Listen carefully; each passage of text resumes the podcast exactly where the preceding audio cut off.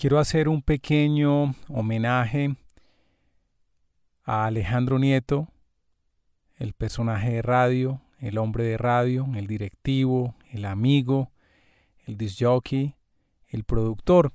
Y lo quiero hacer, yo creo que la manera que más le hubiera gustado a él era eh, con un pequeño, una pequeña locución, un pequeño espacio a modo de radio, a modo de programa de radio. Yo sé que mucha gente se ha referido a Alejandro, muchos homenajes merecidos desde el día que se supo la triste noticia de que había desaparecido. Así que este es mi pequeño homenaje, mi recuerdo y la relación que tuve con Alejandro Nieto. Conocí a Alejandro cuando vivía en Estados Unidos. No me acuerdo si nos acercó su hermano Andrés o Simón Brandt, el director de cine que en aquel entonces era eh, realizador de videos. Estaba empezando a hacer los primeros videos en Estados Unidos para grupos latinos y nos contactamos y nos encontramos alguna vez en Miami. Yo vivía en Boston, estaba estudiando. Alejandro estaba de viaje, pero estaba empezando a reclutar personas para el proyecto de la Mega. Y tuvimos una reunión almuerzo a manera de entrevista de trabajo donde básicamente me estaba eh, pues invitando a ser parte del proyecto de la Mega. En ese momento estaba muy en la mitad de mis estudios y no quería regresar a Colombia tan rápido, pero compartimos la visión de lo que podía ser una nueva radio, de de juntarse o de conectarse más con la audiencia, no solo a través de, la radio, sino también de eventos, de entender lo que estaba necesitando el público objetivo. El caso es que me parece una persona muy estratégica, una persona muy inteligente, con unos objetivos superiores, con una dimensión mucho más grande del medio que no era muy común sentirle eso a los, a los disjockeys de la época, pero Alejandro tenía como esa, esa gran visión de lo que podía pasar. Mm, quedamos con una, yo no, no puedo ser tan pretencioso que de decir que una gran amistad, pero digamos que fue un buen conocido. Entonces, después regresé a Colombia y yo empecé en la dirección de Radioactiva Medellín. En ese momento el director nacional de, Radioactiva era Alejandro Villalobos, pero al poco tiempo llegó Alejandro Nieto. Y ahí sí conocí, digamos, a esa persona donde uno puede decir que es un líder en toda la extensión de la palabra. ¿Por qué? Porque un líder no solo es vanguardista o innovador o que rompa paradigmas, que puede ser una definición que se le acomoda, pero digamos que la, la, la expresión, el significado de líder lo tenía Alejandro a carta cabal. ¿Por qué? Porque era una persona que provocaba la acción en los demás. Es decir, a través de un, de un manejo tan sutil y tan certero de las personas sabía sacarle el potencial a cada uno. Yo estaba metido en un proyecto de nuevo rock en Radioactiva Medellín, programando una música que no tenía cabida en el resto de emisoras que de alguna manera cambiaba los esquemas de programación habituales de la radio joven y, y Alejandro me empoderó totalmente en eso, me dijo, bueno, yo le mostré los argumentos y él para adelante, simplemente, eh, siempre proporcionando los recursos para que el proyecto saliera, para que funcionara. Em, recuerdo dos anécdotas con él muy precisas. Una, yo tenía mucho tenía el objetivo claro de que primero íbamos a llegar a una clase alta por el formato de la emisora y me puse como objetivo llegar al número uno.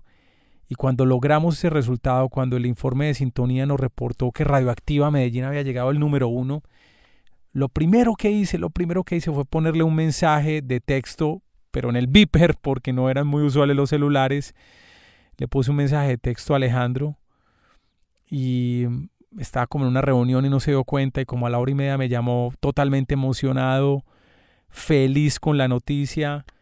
Yo creo que estaba más contento que yo y esa era la manera él de, de empoderar a la gente, de hacerlo sentir muy especial para que los proyectos crecieran. Eso fue un gran espaldarazo. La segunda anécdota con Alejandro cuando yo estaba en Radioactiva Medellín es que se llegaba el 31 de diciembre, era el año 1995 y del 94 al 95 Radioactiva había hecho una maratón de chistes con José Ordóñez. Para el año que venía José ya no iba a hacer los chistes con Radioactiva, entonces teníamos que buscar a alguien en Medellín y teníamos un par de, de cuentachistes muy buenos que se conocían como Marco y Warren y confiamos en el trabajo de Marco y Warren para esa jornada maratónica de chistes. Em, Alejandro y Tito, Alejandro, director nacional de Radioactiva en ese momento, y Tito López, director de emisoras musicales de Caracol, decidieron venir a Medellín como a mirar cómo se iba a desarrollar esa jornada maratónica de chistes. Em, decidieron el viaje a último momento y me acuerdo que me dijeron Santiago consíguenos un hotel porque no, no hay manera de que consigamos hotel tan tarde y yo lo que atiné fue a invitar a Alejandro y a Tito a mi casa a recibirlos en mi casa em, en ese momento yo vivía con mi madre pero mi madre no estaba en la ciudad entonces Alejandro y Tito durmieron en mi cuarto eh, yo dormí en otra habitación de, la, de mi casa. Y bueno, mm, le abrí las puertas a Alejandro y pues es un, es un honor que, que haya, haya, estado en mi casa, que haber podido compartir con él ese momento. Entonces madrugamos y fuimos a esta jornada de chistes. son muchas las cosas que uno puede recordar de Alejandro. Hay algo que me contaron a mí que no lo viví, pero me parece que es parte del talante de él. Un par de disjockeys de radioactiva se pelearon muy fuerte en una ocasión. Y Alejandro para solucionar el tema los puso a los dos a que convivieran en un turno de la noche. Creo que uno de los involucrados era Humberto Rodríguez el Gato, muy amigo de Alejandro. Em, y puso a los puso a los dos a hacer una un turno de noche, de madrugada, desde las 10 de la noche hasta las 6 de la mañana, durante una semana. Y la condición incluso para que estos dos DJs se volvieran a, a encontrar como amigos y como compañeros de trabajo era que ambos tenían que hablar al mismo tiempo. En cada intervención al aire los dos tenían que salir al mismo tiempo. Es decir, no era que uno hacía un turno de media hora y el otro volvía a la media hora. No, los dos al mismo tiempo para convivir. Me pareció una lección muy, muy interesante. En el año 97 eh, me encargan la producción, la dirección mejor de, Radioactiva para crear el formato de Planeta Rock. Me tocó reemplazar a Alejandro. Em, tengo que confesar que fue un momento difícil de alguna manera. Fue algo de tensión entre Alejandro y yo porque de alguna manera Alejandro salía de, ser el, el, director de, nacional de Radioactiva y yo entraba a reemplazarlo pero fue más difícil para mí por un, por un motivo que empiezo como a comprender y a dimensionar ahora. Era que Alejandro era tan extraordinario líder, era una persona que podía aglutinar un equipo de trabajo en torno a un objetivo. Eh, llevaba tan bien las cosas con su equipo de trabajo que luego mi llegada fue muy difícil para seguir manejando ese grupo de trabajo.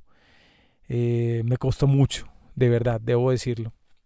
Y eso en parte, yo creo que más que mi, mi carencia de algún tipo, era lo que le sobraba de virtud para manejar equipos y para inspirar a la gente, lo que le sobraba en esa calidad humana a Alejandro. Mm, después hizo una carrera fantástica en la radio, una carrera soñada por muchos. Em, junto a Alejandro, su gran pasión que es la radio, y su gran capacidad de administrador, de ingeniero civil. Em, es una lástima, ¿verdad? Una verdadera lástima. Lo he sentido mucho, he pensado mucho Andrés, me considero más cercano a Andrés Nieto. Lo siento mucho por Andrés, también lo siento por Marcela. Tuve la oportunidad de compartir con Marcela de alguna manera con su esposa.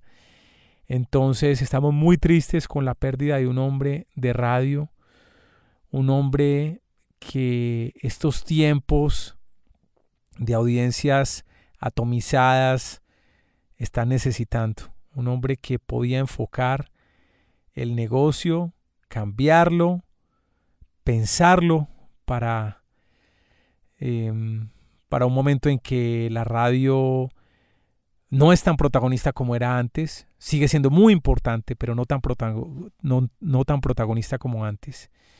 Entonces vamos a extrañar mucho a Alejandro. Es un pequeño homenaje que le quería hacer. Les agradezco a todos regalarme, que me hubieran regalado este tiempo para compartirles mi vivencia, mi recuerdo con el gran Alejandro Nieto. Yo soy Santiago Ríos. Gracias por escuchar. Hasta pronto.